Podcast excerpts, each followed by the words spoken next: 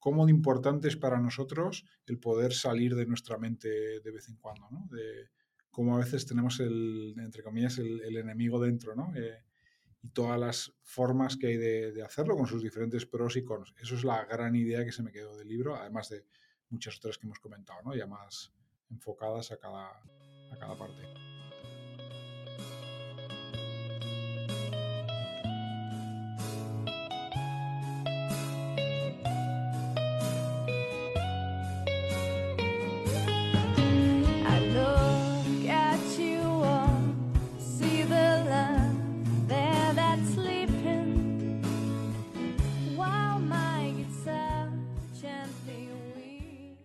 Buenas, soy Adrián Susudio y esto es Charlando con Libros. Hoy vamos a hablar del libro Robar el Fuego. Lo vamos a hacer con Samuel Gil. ¿Qué tal, Samuel? Bienvenido. Hola, ¿qué tal, Adrián? Es un libro que tú lo trataste hará como unos tres años, ¿no? En tu famosa newsletter, en Suma Positiva. ¿Por qué, ¿Por qué te gustó tanto este libro? Pues yo creo que es uno de estos libros que te cambia un poco, ¿no? Que te, dicho vulgarmente, ¿no? Que te hace explotar la cabeza un poco, ¿no? Que lo lees, te sorprende mucho y de alguna manera te cambia un poco tu forma de ver el mundo de ahí en adelante. Y esos son los libros que, de los que más me gusta escribir en el newsletter, ¿no? A veces escribo de cosas más mundanas, más tácticas, por así decirlo pero realmente esos, libros son de los que me encanta escribir, ¿no? De los cuales luego cuando te pones a escribir el post te sale rodado porque es que tienes esa necesidad de, volcar, ¿no? Un poco lo que, lo que has aprendido. Claro, y te ayudan a aterrizar las ideas, ¿no? El, escribirlo te hace... 100%. igual que comentar el, libro ahora que... Y me gusta que te lo leíste hace tiempo, sí. porque eso, con eso podemos, yo me lo acabo de leer, ¿no? Me lo acabé hace poco, unos pocos días, y claro, podemos ver la comparación, ¿no? Cómo lo has podido tú aterrizar en estos tres años y qué cosas a lo mejor se te han quedado más o menos. Ocurre con muchos libros de que al principio te acuerdas de unas cosas y luego con el tiempo, los meses o los años te acuerdas de otras. Y a veces no sabes ni por qué te acuerdas de eso, que a veces no es ni la idea más importante. 100%.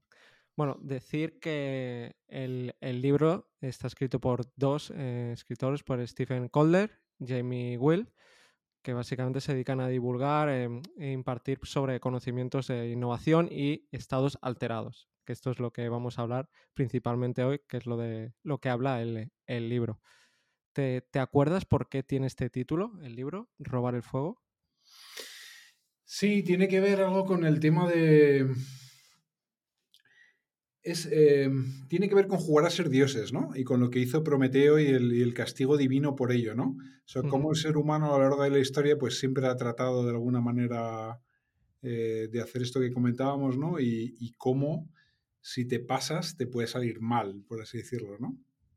Creo que tiene que ver con eso, si no recuerdo mal. Sí, la metáfora, ¿no? O el mito, Prometeo, que robó el fuego a los dioses, a Zeus, precisamente para llevárselo a los humanos. Y luego cuando le atrapó Zeus, fue ¿no? que lo puso en, no sé, en una roca con un, con un pájaro que le picaba todo el rato en el estómago, eh, como algo continuo. Y luego al día siguiente volvía a despertar, ¿no? se le había regenerado el cuerpo y otra vez volvía a tener esa tortura. Totalmente. Y, es eso con los. Es la metáfora con ah, los estados alterados, ¿no? Que, que, es algo que es como el fuego y que ahora estamos en una, en una era eh, revolucionaria sobre ellos. E igual que en su momento con la imprenta, ¿no? Como la imprenta revolucionó, pues ahora puede, puede ocurrir con esto. Sin embargo, repasando un poco mentalmente de los estados alterados de los que habla el libro, ¿no? Hay algunos que sí que me parece que tienen ese doble filo, ¿no? De muy poderosos y potencialmente peligrosos, Igual me estoy adelantando, ¿no? Pero, por ejemplo, los psicodélicos, ¿no? Podrían caer en ese capítulo. Pero hay otros que me parecen muy inocuos, ¿no? Como, por ejemplo, el estado de flow, de flujo, de fluir, ¿no? No le veo esa vertiente eh, peligrosa, ¿no? En la cual, por la cual tienes luego que, pagar. Claro. Yo...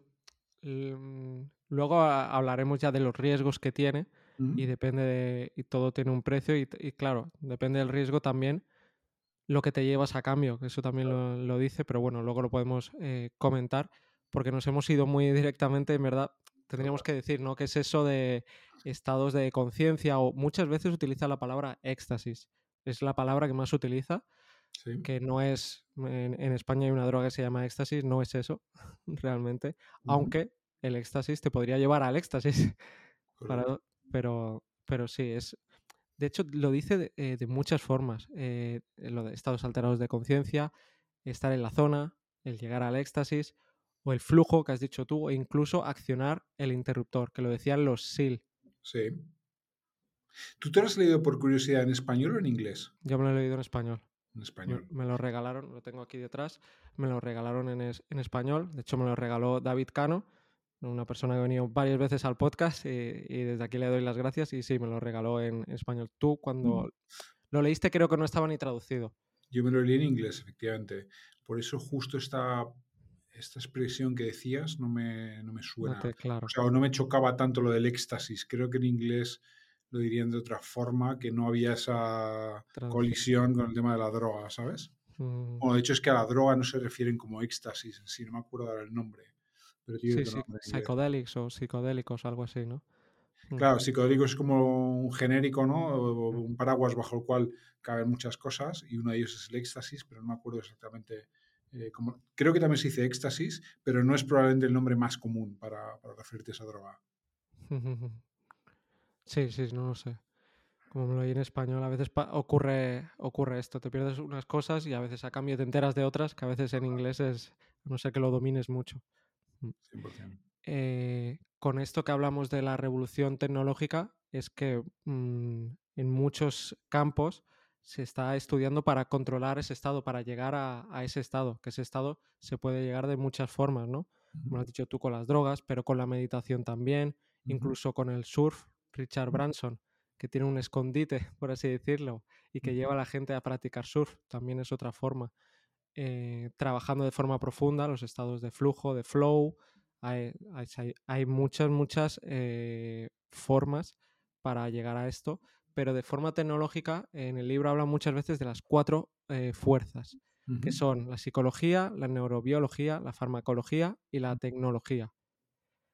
No sé si te acuerdas que decía lo de los SEAL, que tenían un. Se lo habían copiado como de los, de los hippies, que tenían un. Como un silo o algo así, eh, muy pequeño, un tanque, mejor dicho, pequeño, con agua donde se metían y además tenían tecnologías conectadas ahí.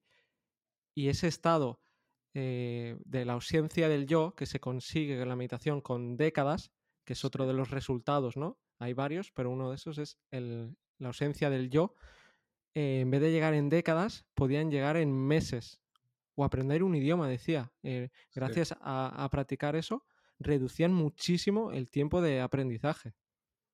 Fíjate, pues a mí lo que, ahora que lo comentas, lo recuerdo perfectamente, pero lo que yo recordaba del tema de los SEALs es una cosa que me impresionó mucho, que es que cuando ellos actúan en, pequeños comandos, creo que son de cinco o seis personas, y mm. como cuando entraban en este estado de flujo, realmente actuaban todos ellos como si fueran un único organismo. Se convirtió en una especie de superorganismo perfectamente coordinado en el cual parece que uno estaba mirando ¿no? qué, había detrás de una esquina y eh, es como si lo estuviera viendo todo el grupo. Eh, eso es, fíjate, lo que más se me quedó a mí del tema de los, de los SEALs, que me pareció bastante impresionante.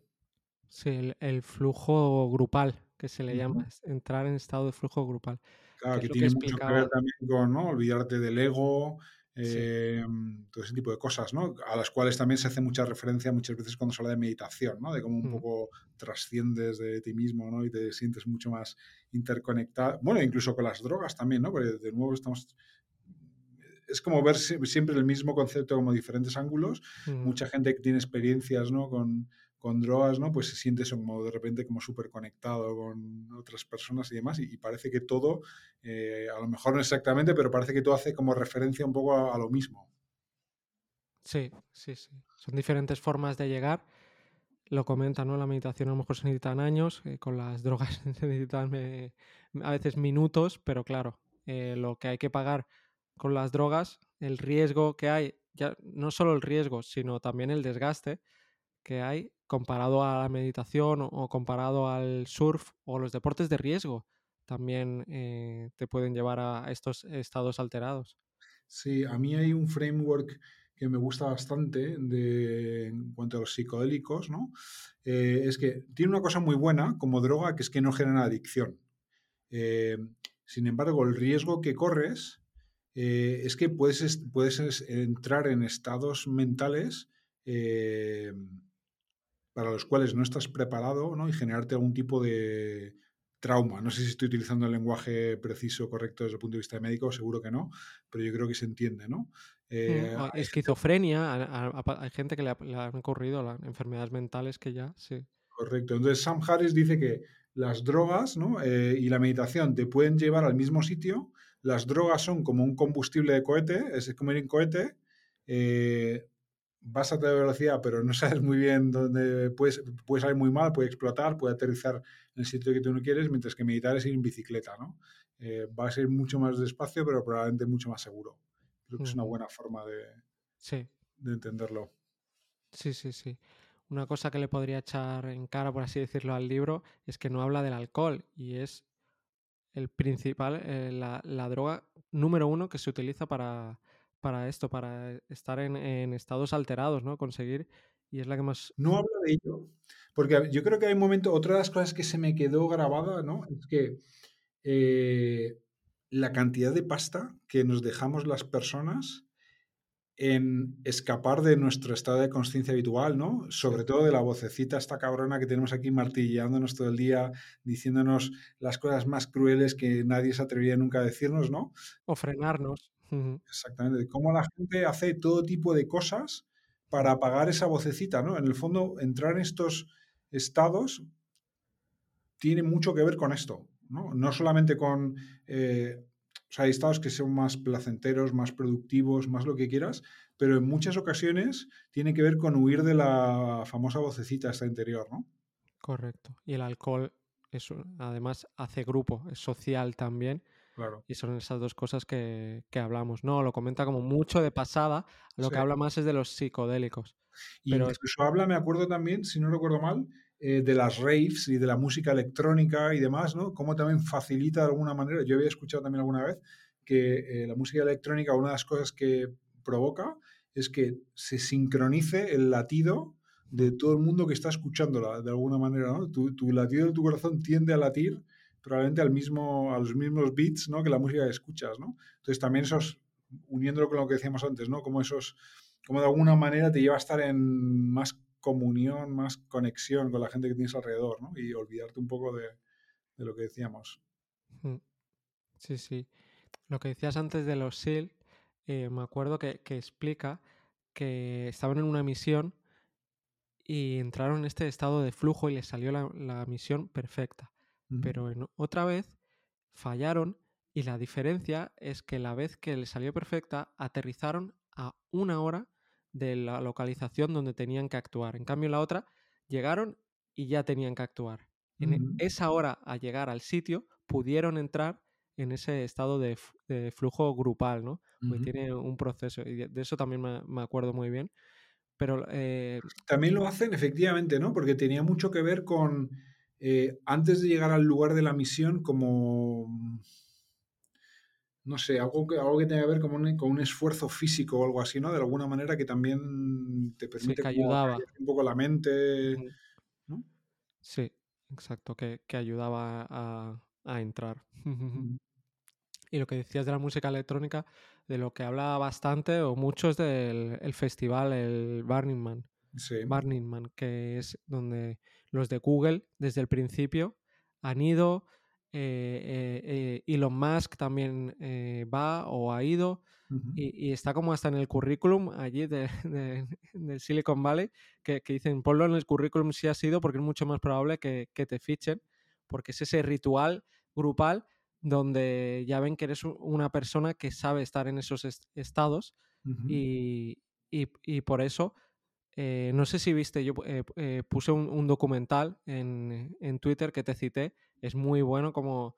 Lo, malo es que solo es superficial, pero está bien para complementar con el, con el libro, porque salen todas las carrozas que tienen montadas, todo el, tinglado que de un día para otro es un pueblo, en el montan un pueblo de 70.000 personas con su policía, con su ambulancia, con todo en pleno desierto y lo montan y es muy bonito, como una, forma de media sol o, luna y, lo montan todo en, nada y están todos como muy unidos. Tú en, el documental solo ves pues eh, la parte más vistosa porque es increíble los coches a lo eh, Mad Max, un montón de coches son súper, súper chulos, pero es lo que dice en el libro es que ahí es donde hay más eh, innovación.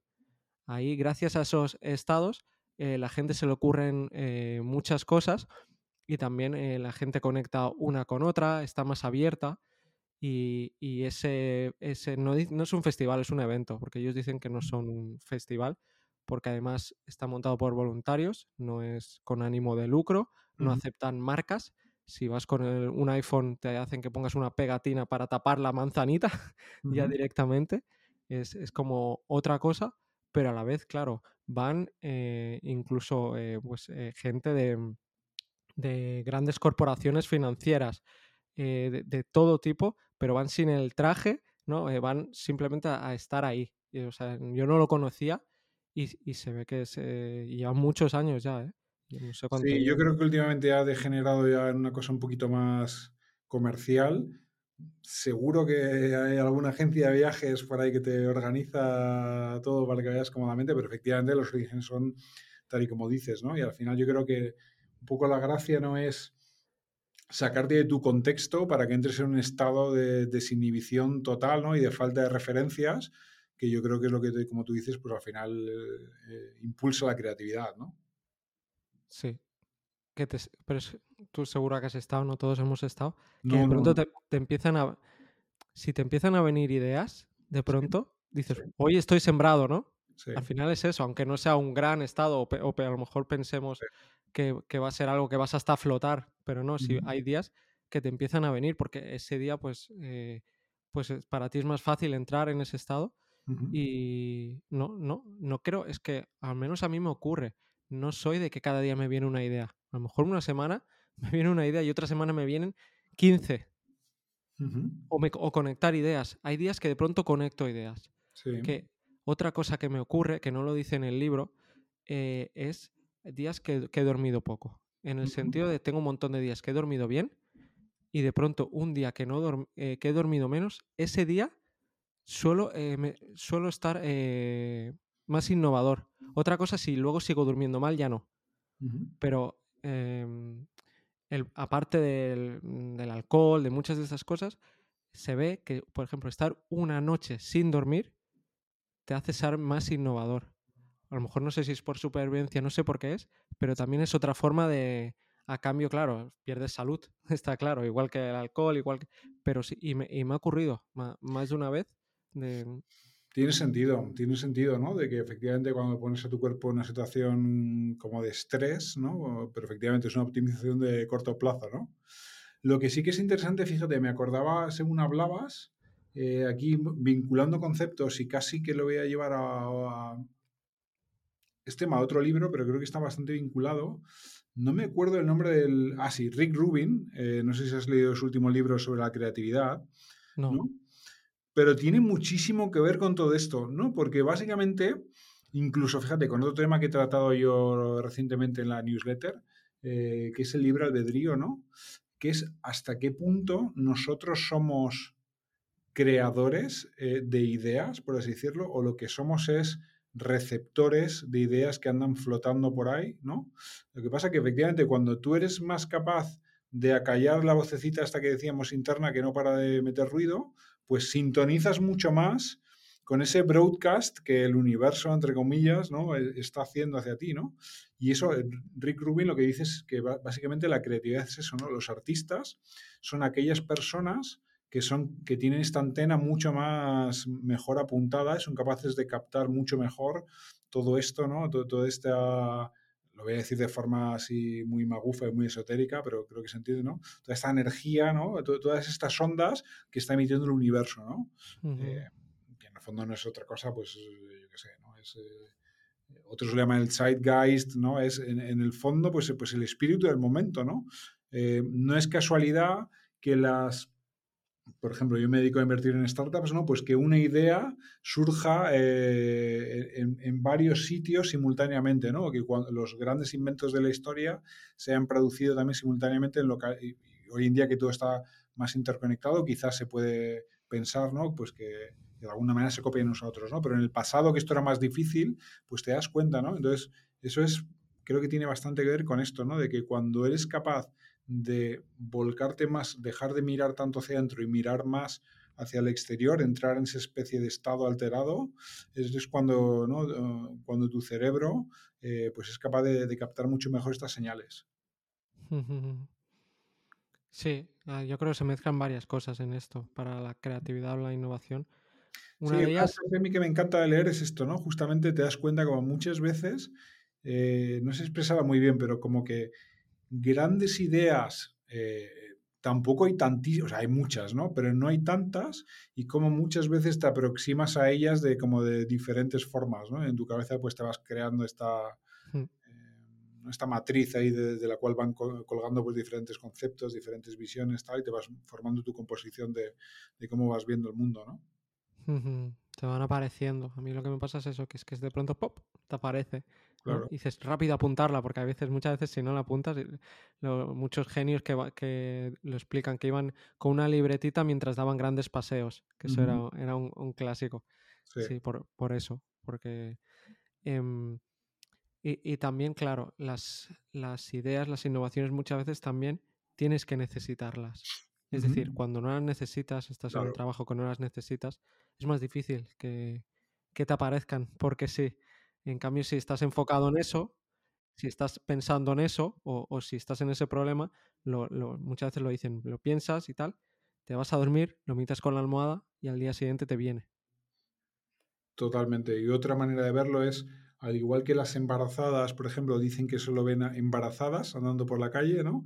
O lo típico, ¿no? De, oye, la publicidad es que nos, eh, nos escuchan, ¿no? Y es simplemente que a ti te ha, empezado a interesar un tema, ¿no? Entonces eres mucho más consciente cuando te, cuando te muestra un anuncio de ese tema que a ti, por lo que sea, te empieza a interesar, eres cuando lo ves, ¿no? Si no, probablemente tu cerebro lo hubiera filtrado y no lo hubiera ni visto, pues probablemente sea, sea parecido, ¿no? Sea un mecanismo similar. Cuando a ti te empieza a interesar algo, pues esa idea que en otro momento probablemente lo hubieras descartado, pues en ese momento dices, hostia, aquí está.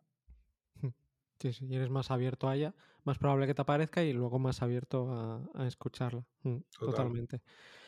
Ah, lo de estar en la zona, que decía, eh, los autores decían que significaba cuatro cosas. Una ya la hemos dicho, la ausencia del yo, es decir, la desaparición de, de ese egoísmo y de esa defensa que tenemos todos, ¿no? Cuando estamos hablando con otra persona, que estás esperando a que la otra persona eh, se calle para soltar lo tuyo, ¿no? Es lo típico que estás con un oído escuchando, pero el otro no, lo tienes taponado, porque en verdad estás, cuando dice justo algo, y ya estás con eso y, pensando todo el rato, que no se me olvide decirlo, que no se me olvide. Y por eso eh, tengo aquí al lado una libretita, porque ya me la apunto y entonces ya ya puedo volver a escuchar a, esa persona, ¿sabes? Ya te puedo escuchar porque ya no se me, se me ha olvidado. Lo segundo es la eh, intemporalidad. Estoy hablando de todos estos cuando estás en éxtasis o estás en zona o has accionado el interruptor o en flujo. Que es decir, como que no, no ves pasar el tiempo, ¿no? Como que puedes estar horas o, puedes estar minutos, pero que se te han pasado como nada. No tienes esa conciencia del, tiempo. Luego la ausencia de esfuerzo, ¿no? Eso también es, brutal, poder conseguir eh, hacer las cosas sin esfuerzo no sé si conoces a gente, hay gente que se, está, se puede estar horas y horas y horas trabajando cuando han conseguido estar en eso, esa concentración, y no están ni cansadas, ni... Mm, conozco gente que a lo mejor se está un día sin comer ni nada, porque no tenía hambre, me dicen. No tenía, hay gente que tiene ese superpoder, porque es un superpoder. Cuando quieren se pueden estar incluso hasta sin dormir porque están con un objetivo, tienen que conseguir algo y les ha venido la inspiración y, y, y pum, y están con eso, esa ausencia de esfuerzo. Y por último, la riqueza o richness, ¿no? Que esta sería, si quieres explicarla tú, no sé si te acuerdas, es, la más difícil, en verdad. No sabría decir, supongo que tienes como una especie de percepción superior de la experiencia en ese momento. Sí, más reveladora, más viva. Eh, exacto, cuando te viene la inspiración o... También dice cuando de pronto eres consciente de una, de una verdad de, una verdad eh, inefable, de una verdad que dices, wow, pues eh, sería ese el, punto de, ¿no? Como estar conectado, o como lo que has dicho tú, ¿no? De, que te viene el universo, o, lo que sea. A mí no me gusta nada eso del universo, ¿no? Porque me recuerda al secreto y, ahí no hay ausencia de yo, ahí hay mucho yo, es lo contrario. no lo he leído, sé cuál libro te refieres, pero no, no lo conozco. Sí, pero bueno, es, al final es eso, es que en tus pensamientos atraes las cosas. No, no es así. al menos yo no pienso así porque es, ahí hay yo todo el rato, ¿no? Como que el universo está para ti. y en este caso es justa ausencia del yo. Pero. y también todo esto nos lleva a otra cosa que, además lo comenta en el libro, los problemas complejos. que, es, que ayuda mucho a resolver eh, problemas eh, complejos por el tema del pensamiento lateral.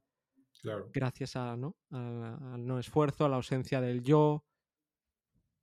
Totalmente. Fíjate, esta parte no la recuerdo bien que tratara de la parte de sistemas complejos, pero tiene, tiene todo el sentido, ¿no? Porque te ayuda a percibir efectivamente, ¿no? No, tanto las, partes, sino, sino a irte más al todo de las cosas, ¿no?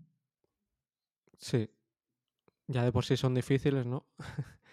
son problemas conectados que tienes que, eh, a lo mejor para intentar resolverlos, hacer algo que no se ha intentado o que no tiene sentido en un principio, ¿no? Total. sí, a, mí me encanta un poco el enfoque eh, de, otro libro del cual también he escrito que me encantó, que se llama Alchemy, de Rory Sutherland, no sé si te suena. No. Que básicamente dice algo así como que... Eh, todo lo que tiene sentido no siempre funciona y no todo lo que funciona siempre tiene sentido, ¿no?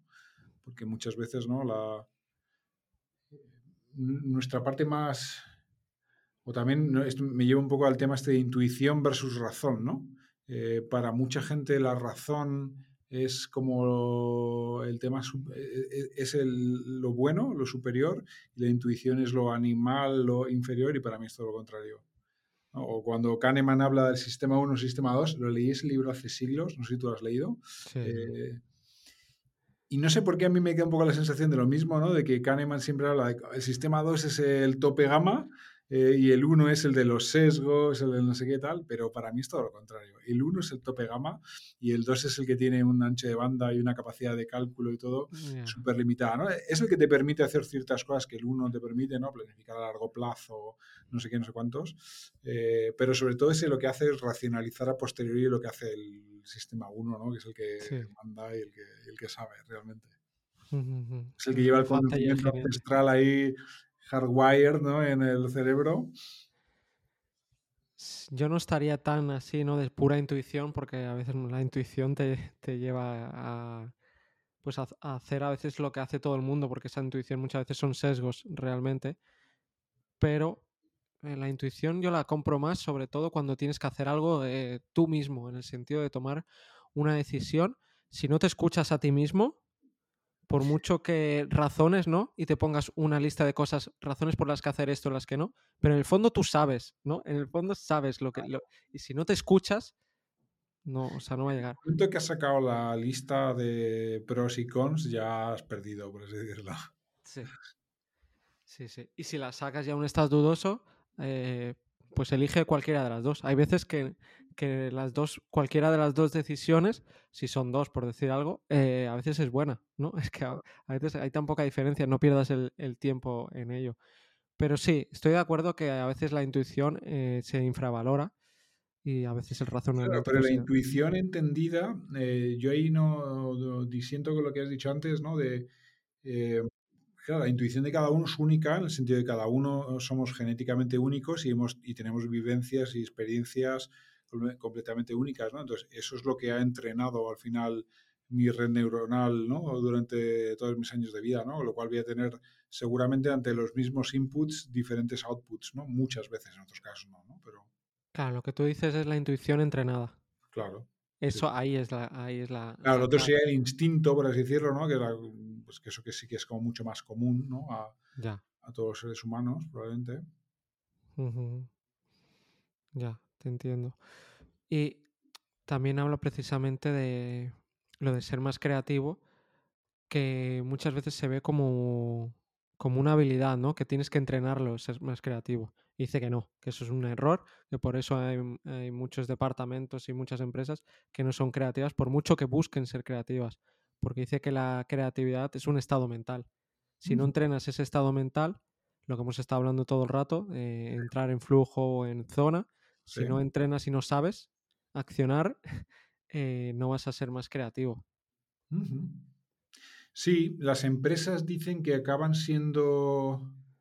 Las empresas las inicia gente muy creativa y las acaban luego dominando la gente no creativa, por así decirlo, y de ahí que muchas empresas les lleva al declive, ¿no?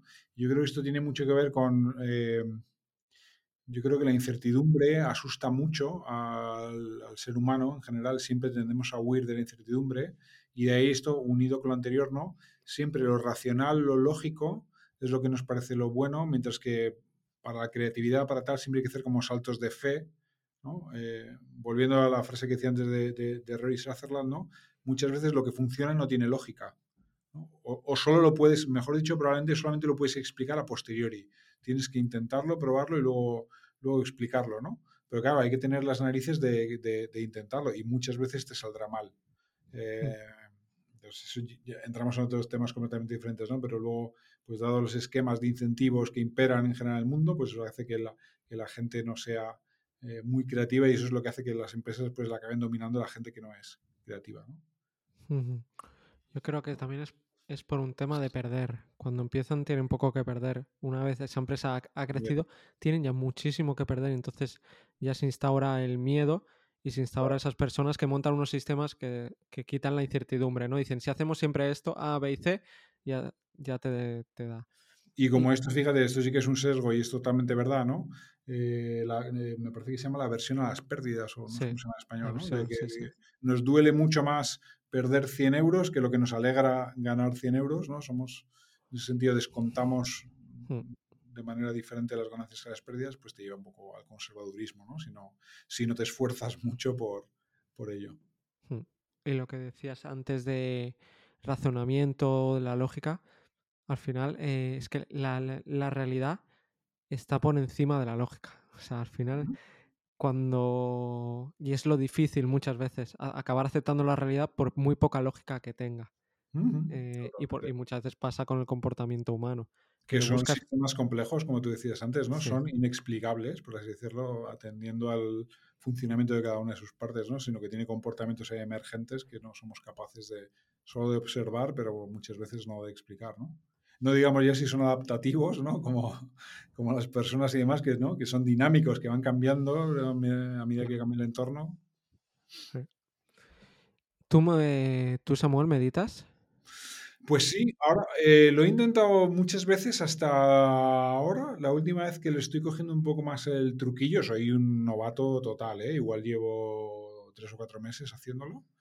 Eh, me cuesta, o sea, es la típica cosa que si no me esfuerzo realmente me escaquearía de hacerlo, porque creo que los beneficios son como bastante más, aunque se ven cositas a corto plazo, pero yo creo que es más a, largo plazo. Yo igual, yo igual. Llevo unos años que sí, que no. Este, este fin de semana iré a, mi segundo retiro de meditación, que eso que ayuda, que eso ayuda en, la montaña. Eh, y, también es lo que decías tú, que es más largo plazo, pero a la vez en este libro y en muchos otros libros he leído que dices, no, solo con cuatro días de meditación ya te ayuda un montón, que dice que mejora la atención, la memoria, eh, creatividad y la flexibilidad eh, cognitiva, incluso la alerta. Yo no lo he notado. yo, eh, yo el estilo de meditación que practico es el mindfulness eh, entonces, lo que sí que me doy cuenta ahora es cuando a veces a lo largo del día, pues me doy cuenta que estoy entrando en un bucle negativo, ¿no? De estoy sintiendo una emoción negativa por lo que sea, pues hay veces que sí que me salta esa, esa alerta, decir, oye, ¿por qué estoy, me estoy yo mismo, me estoy regodeando aquí en un pensamiento negativo, en lo que sea que me está provocando esta emoción que no me conduce nada bueno? Entonces, a veces soy capaz de llegar hasta ahí, ¿no? Por lo menos de, darme cuenta de que muchas veces somos nosotros mismos los que nos provocamos estos, estos mm, estados mm. emocionales negativos. Sí, ya es solo darse cuenta, porque luego cambiarlo ya eso es muy difícil muchas veces. Pero darte cuenta y, quitarte, restarte importancia a ti mismo, a tus emociones, eso ya hace mucho. Eso, fíjate, yo creo que eso es mm, muy asequible de conseguir, yo creo. Puede ser, pero creo que es cuestión de, práctica, sobre todo que cada vez darte más cuenta de ello y restarte importancia y, en esas veces evitar tomar una decisión. Que eso para mí es lo más importante. Una, En esos estados, eh, decir, no, aquí no tengo. Aunque tú sientes, tú sientes, no, esto es así y punto. Y tenemos que hacer, ¿no? Es como que tienes algo ahí que dices, esto tiene que ser así, tengo que ir a esa persona y decirle esto y tengo que hacer lo otro. Y como siempre estas cosas, a mí me pasa también que, eh, al igual que los sesgos, es muchísimo más fácil verlo en los demás que en ti mismo, ¿no? A veces te das cuenta de, ostras, te estás ofuscando con esta cosa, con lo que sea tal, eh, es mucho más fácil de ver que en ti mismo. Pero también te ayuda a empatizar con esa persona más. Eh, y también, fíjate, lo, traigo a otra cosa que he dicho antes, ¿no? Si ya crees un poco como yo en la ausencia de libre albedrío, eh, pues empatices a tope, ¿no? dices, oye, es que esta persona no puede evitar comportarse como se está comportando, ¿no? O no puede evitar eh, decir lo que dice ni pensar lo mm. que piensa, ¿no? Pues te lleva un poco sí, a, aceptarlo y no, no, juzgar tanto que, que, al final hace poner una, mm, una capa ahí y al final la otra persona también se cierra. Mm, también habla de las microdosis eh, de psicodélicos. No sé si tú sabes algo de este tema, si conoces a gente o si tú mismo lo has probado. Al estar en el mundo de las startups, no sé. Joder, pues me no, no conozco, me encantaría probarlo, tío, pero me da un miedo por otro lado horrible todo esto. O sea, me provoca una curiosidad inmensa, eh, por eso, ¿no? De llegar de forma, pues así, a, este tipo de estados eh, y demás. Eh, y sí que he oído experiencias de gente, ¿no? Que tiene revelaciones realmente brutales, ¿no? De, pues incluso en cosas más extremas, ¿no? De ayahuasca, este tipo de cosas.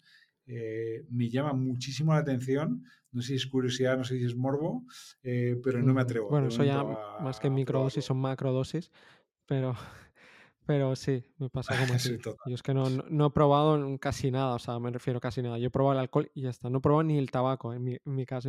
Imagínate, pasarte de no, yo no he probado ni los porros, ni el, tabaco. Solo, solo he probado el alcohol.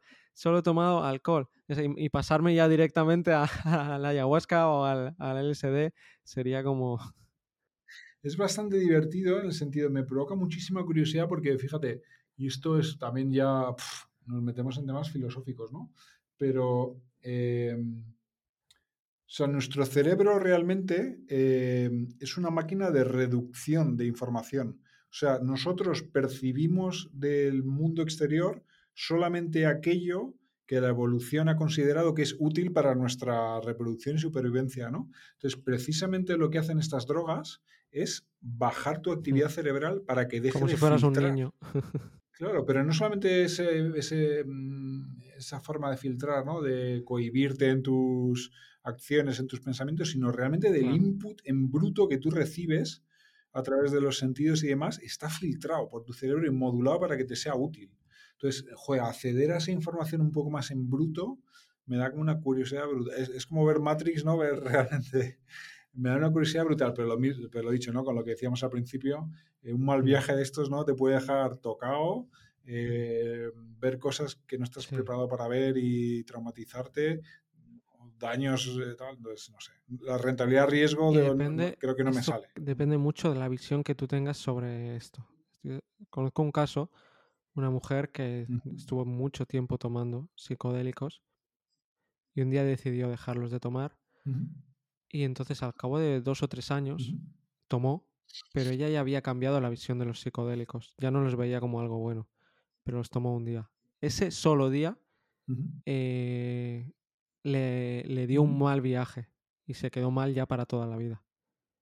Por, También por esa mala visión que ya tenía. Es decir, si los tomas Sí, estarías en un estado mental ya de saque. Ya iba con miedo. Entonces ya el, propio cuerpo no eh, se puso en modo defensa y, lo he escuchado más de una vez eso. Depende de la visión que tú tengas sobre ello, eso también te va. Entonces, si no estás, si tienes miedo y tal, eh, da como más miedo. Además, porque, ¿sabes? Sabiendo esto, es como. Sí. Aunque realmente dicen que las probabilidades son mucho más pequeñas que, que con, otros, que con otras drogas drogas más clásicas. Sí, yo creo que también luego hay como grados, ¿no? De, no es lo mismo una seta mágica que el Mm. LSD, que no sé qué, ¿no? Hay como también diferentes intensidades, ¿no? Quizás una cosa así Sí. muy light se puede probar, Y pero... esto está relacionado precisamente con los cercados, con el cercado del, del cuerpo. Bueno, come- comenta tres, que es el de la iglesia, el del cuerpo y el del Estado. El cercado sería como ese miedo que tenemos a alterar el cuerpo. Puede ser precisamente con drogas o puede ser también con cosas tecnológicas, ¿no? Esto de ser un cyborg, que realmente eh, ya lo somos. Eh, tú ahora mismo con- eh, llevamos gafas, sí, ya, ya somos una especie, ¿no?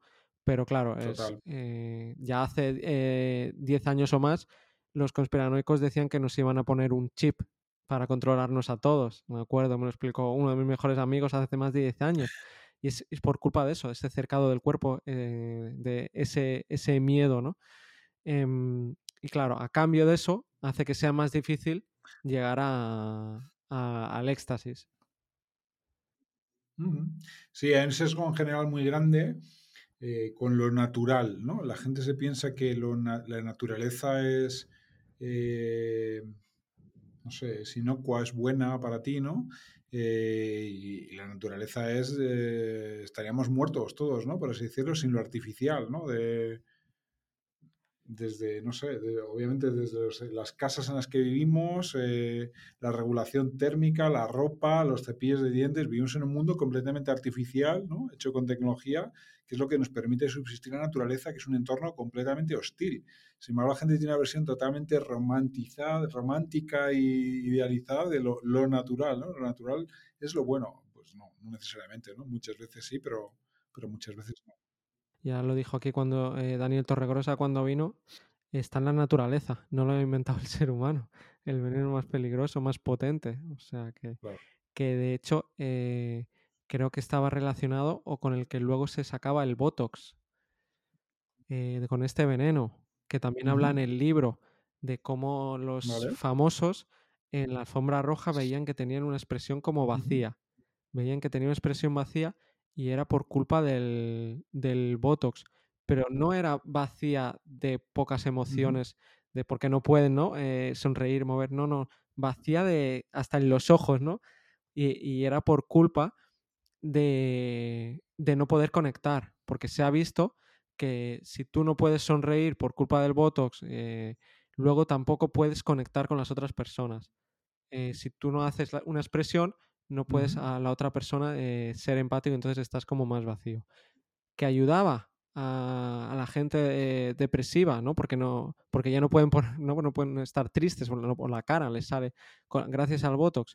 Pero a cambio hay esa eh, reducción de la empatía por no poder imitar eh, los gestos y, y pierdes esa conexión.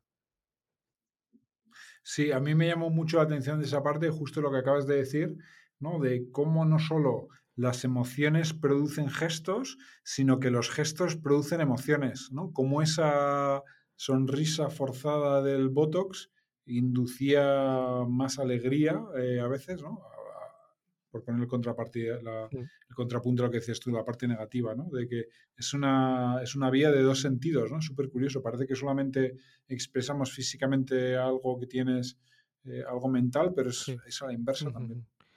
El otro cercado que comentas es el de la iglesia, que dice que es una barrera de miles de años uh -huh. para los que tienen eh, curiosidad por los asuntos espirituales, ¿no?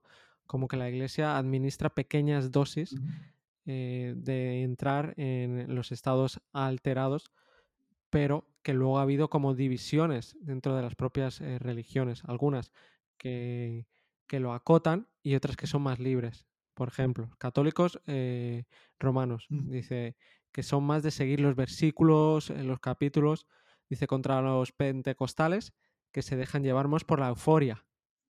Ajá. Los imanes contra los sufís, que los, los, segundos practican las danzas giratorias. Ahí están totalmente entrando en, en un estado uh -huh. alterado. En cambio, los imanes siguen más eh, las escrituras. Eh, los confucianos, dice que en China, ¿no? Que se erigen por los libros, versus eh, los taoístas, que se dejan llevar por el, por el fluir. Esto lo explican en el, libro del, Tao del Capital. Y es eso, que, se, dejan, sería más como aceptar ese problema, ese sistema complejo y dejarse llevar con, ese, con el sistema eh, versus el no, esto es así, son estas normas inflexibles y, punto. Entonces siempre ha habido eso y por eso la religión eh, en algunos casos como hemos visto, eh, te hace que te cueste más eh, llegar a, esos estados alterados. Sí, aunque muchas de las experiencias místicas ¿no? de los religiosos eh, tienen una posible explicación científica ¿no? que tiene mucho que ver precisamente con esto de los estados alterados. ¿no? O muchas, muchos mantras que se repiten en muchas religiones, incluso lo que es rezar en sí, no dejan de ser también maneras de, similares a la meditación, ¿no? De entrar en ese estado mental eh, sí, alterado. Exacto, los, eh, repetir todo el rato, ¿no? una oración es como, es como meditar. O sea, realmente el, cristianismo tiene meditación. O sea, y todas las grandes religiones tienen meditación y están, y están todos, y cuando van todos a la mezquita a la vez y todos están con el sonido y todo, ahí están meditando. Es una forma de, de, meditación y de llegar a ese estado, pero controlado, lo tienen controlado en sus dosis y aquí y cuándo tienes que, ¿sabes? Que hacerlo, porque si no está, pues mm, también por, aparte de por la propia iglesia, ¿no? Por, eh, por la, parte que necesitan como controlar, eh, porque está cerrada, ¿no? Eh, también por el tema de riesgos, porque claro, hay riesgos. a ver, no, no, los hemos dicho, pero hay, hay muchos riesgos realmente como la adicción. Si te has leído el, libro de Flujo, de Flow, de Milley, apellido impronunciable. Hablaba de esto. Sí, en su, me lo leí en su día. De que son adictivos. Que cuidado, que entrar en estado de, de, flujo puede ser muy adictivo. Entonces, y ser adictivo significa que lo busques por encima de otras cosas que, que no tendrías que hacer, ¿no? Poner por prioridad encontrar o llegar a ese estado de flujo, los deportes de riesgo, la gente que vuela. Los videojuegos, ¿no? Yo creo que son especialistas en meterte en un estado de flow, ¿no? De esto que decíamos de pierdes la noción del tiempo, no quieres comer, no quieres nada, no puedes estar 24 horas seguidas jugando, eh, no tienes ningún problema. Entonces, bueno, de vez en cuando, pues, pues no pasa nada. Si eso es tu día a día todos los días, pues empieza a ser un problema, ¿no? Pero yo quería ya el, riesgo ya de los deportes de riesgo o los hombres pájaro, que tienen una esperanza de vida de pocos años, que son los que vuelan, ¿no? Que se tiran desde, desde arriba y muchas veces se meten entre medio de una roca y todo, porque es eh, esa dopamina y todas las otras hormonas y ese momento en el, que lo viven tanto se vuelve adictivo y saben que tienen ese riesgo y que saben que si siguen se van a acabar muriendo. Lo saben obviamente, lo sabemos todos, pero ese estado no lo pueden conseguir de, ninguna otra forma, no han sabido conseguirlo de, ninguna otra forma, o piensan que es la única forma. Sí, supongo que tiene que ver con la dopamina, ¿no? Y que es como, es como adaptativa, ¿no? Que necesitas siempre dosis crecientes para sentir lo mismo, ¿no?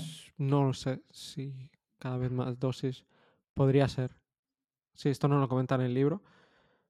Podría ser aumentar la dosis o, o al menos esa dosis, eh, claro, no la puedes conseguir de otra forma, básicamente, sino arriesgando. Mm, Pero eh, también lo que dice eh, en el evento en Burning Man, lo que aconsejan es que no tomen decisiones una, hasta una semana o mínimo después, no, hasta un mes, perdón, hasta un mes después del evento.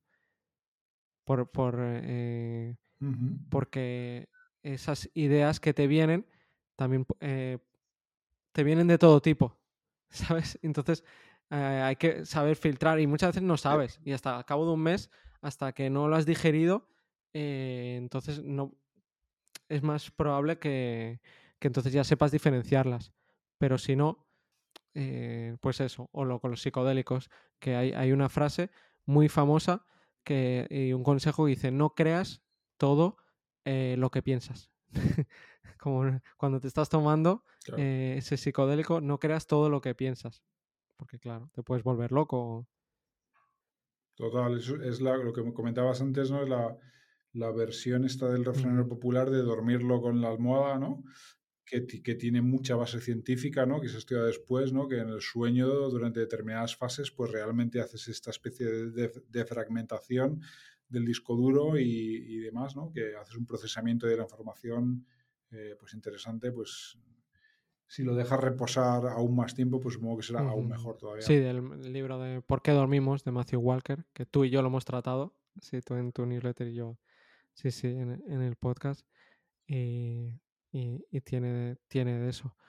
Em, pero también habla de que en mm. el, en el Burning Man, eh, sobre todo cada vez más, lo que hay son muchos espías. Es decir, espías del... Porque es esa lucha, lo que hablamos al principio de todo, de que hay esa lucha por conseguir de forma fácil llegar a estados alterados y en esa, en esa lucha, eh, en esa competición, están los propios gobiernos por eh, conseguirlo, eh, invierten millones de dinero en máquinas que, se, que, conectan los SIL, hay mil, y los propios, las propias empresas también.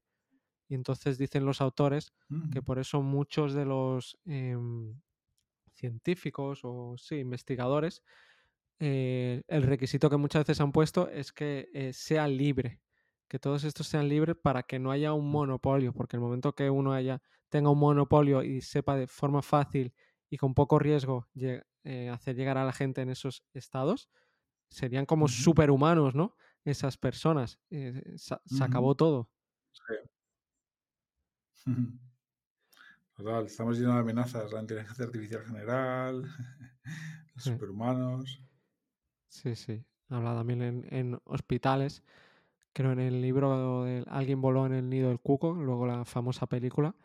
Eh, también creo que en, ese hospital, si mal no recuerdo, también ahí hacían experimentos con psicodélicos y los médicos no, lo tomaban, se lo daban a, los novatos o a... Y, también comentaba sobre eso en, muchos. Entonces, claro, y los gobiernos, los estados también se pueden eh, extralimitar y, por eso es esos prometeos que tienen ese, ese miedo, con razón, de, de, que, de que ocurra.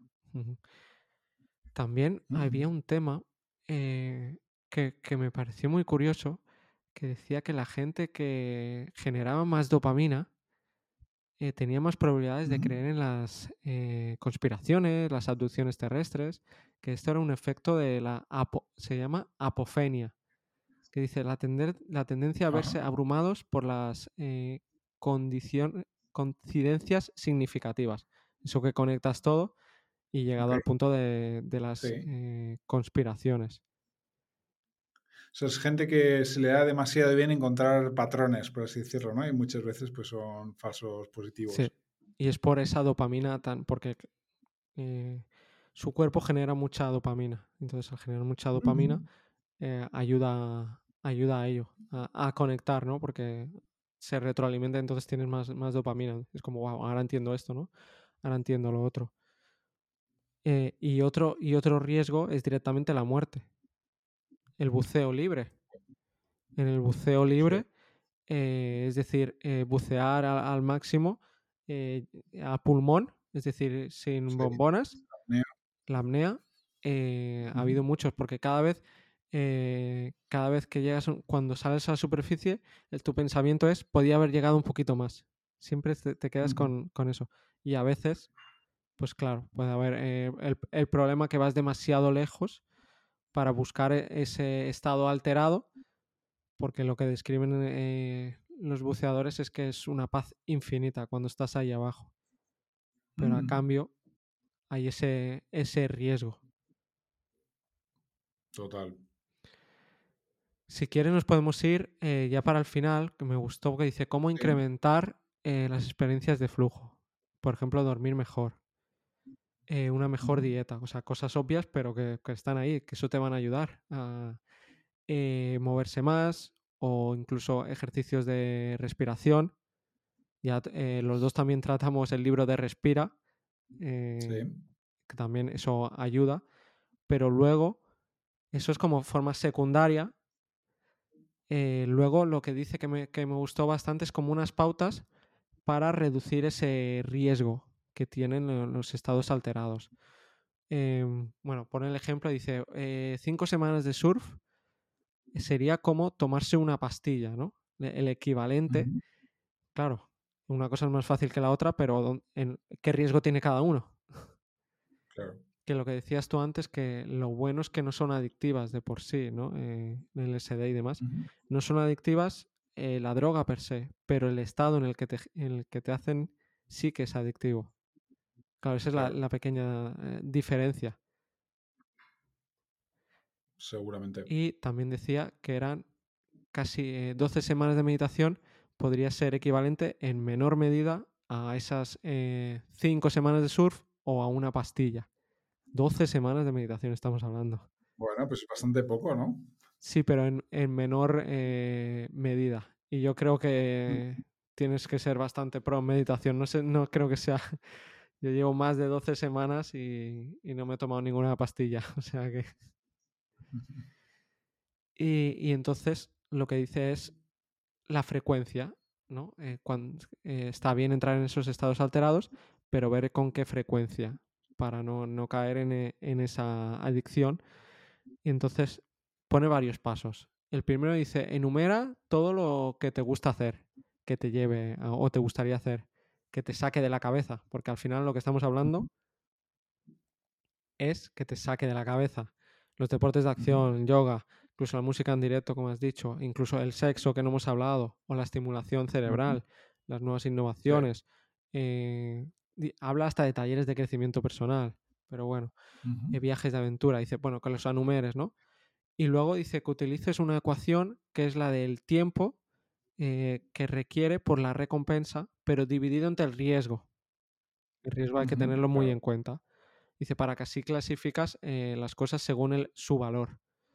Eh, y luego, como tercer paso, es que los clasifiques por grupos a nivel temporal. Es decir, diario, por ejemplo, meditar, eh, leer, incluso leer te puede llevar a estados de, flujo, el deporte, o si no, semanal, eh, pues los deportes de acción o, mensual, que puede ser, por ejemplo, beber con amigos, o estacional por estaciones, no sé, conciertos, eh, o anual, deportes de mucho riesgo, o, entonces que, los clasifiques para así no, no caer en, esa adicción y sobre todo en, ese, en ese peligro. Dice, ¿cómo sabrás si has puesto las actividades correctas? ¿no? Eh, en la categoría apropiada dice, cuando te sientas como un poco decepcionado con la frecuencia. Porque dice, entonces, entonces ahí es que estás, eh, lo, lo, estás haciendo bien. Luego los últimos pasos son eh, conectar esas prácticas con, algún momento clave. Por ejemplo, cuando sale el sol o esto sería de hábitos atómicos, cuando después de tomar el café, por ejemplo, puedes conectarlo o eh, habla más, los autores hablan más de momentos culturales o religiosos también, la misa del domingo o Navidad, si lo quieres hacer una vez al año, pues ya se te, y, el último, que también me parece eh, importante, es una vez al año eh, parar durante un mes estos estados, eh, buscar esos, estos estados alterados, sobre todo los más peligrosos, y estar un mes sin hacerlos, para así ver si te has enganchado y recapitular y también darle valor a, más a unos u a otros. Claro. Yo esta parte del libro no la recuerdo nada porque me parece un poco patraña y no creo que nadie viva su vida de esa forma, ¿no? De tan racional, analizando qué actividades hago, con qué frecuencia, no sé qué. O quizás es mucho del mundo anglo que son muy raros para ese tipo de cosas. Si lo tomas al pie de la letra, claro, si lo tomas al pie de la letra, no. Pero te ayuda a, alejarte un poco a, verlo, ¿no? Y a, ver ese riesgo y a tú mismo eh, pensar, ¿no? Y dices, eh, no eh, que ya hace una semana que me pegó una pedazo de borrachera. ¿Hace falta que esta semana me vuelva a pegar una borrachera? Por ejemplo, ¿sabes? No, no, no hace falta que tengas un Excel para, para ello decir, vale, me toca, porque además el cuerpo no es cuando te toque, muchas veces es eh, el cuerpo, que hay momentos que lo necesitas y otros que no. Está claro. Pero bueno, ¿quieres comentar alguna cosa más, Samuel, del libro que te... No, la verdad que yo creo que hemos tratado lo que me llamó la atención, ¿no? del libro, ¿no? De, a mí ya te digo, la, idea, gran idea que se me queda del libro es eso, ¿no? De, eh, porque la he visto reflejada en, muchos otros sitios, ¿no? De cómo de importante es para nosotros el poder salir de nuestra mente de vez en cuando, ¿no? De cómo a veces tenemos el, entre comillas, el, enemigo dentro, ¿no? Eh, y todas las formas que hay de, hacerlo con sus diferentes pros y cons. Eso es la gran idea que se me quedó del libro, además de muchas otras que hemos comentado, ¿no? ya más enfocadas a cada, a cada parte. Sí, sí, buen resumen ¿no? del, del, libro. Para el que haya llegado hasta el final, pues ahora se lleva el resumen en vez del principio. y, y, nada, eh, solo decir si, os ha gustado este, este capítulo, hay otros que están relacionados, como el que hemos dicho de Respira, el episodio 70, o el de Hábitos Atómicos, episodio 39, o incluso el de Céntrate, el de Deep Work, que tiene también relación con esto, episodio 59, o incluso el de Borrachos, que no, sé si te lo has leído tú, eh, que el, el, título llama la atención, pero está muy bien hecho, como el, el alcohol. También eh, tiene una parte evolucionista y cómo nos ha ayudado a nivel de sociedad. Eh, y está muy, muy curioso. Episodio 63 o también Historia Elemental de las Drogas de Escotado, episodio 36, que ahí también estudiar la historia de las drogas también nos hace a veces quitarnos ese cercado o no tenerles tanto miedo y no solo ver las partes malas, que hay que verlas, por supuesto, pero también hay que verlo todo, todo en conjunto porque cuando solo mm. te, dicen las cosas desde un lado, sea cual sea, eh, si no tienes toda la información no, podrás actuar eh, realmente de forma correcta. Pues Samuel, muchas gracias por, haber venido. Eh, queda una segunda parte, una entrevista, donde vamos a hablar de muchos libros que, te han tocado, de tu trayectoria. Pero bueno, eso será en el siguiente episodio. Muchas gracias, Samuel. Gracias. Hasta la próxima. Un placer, hasta luego.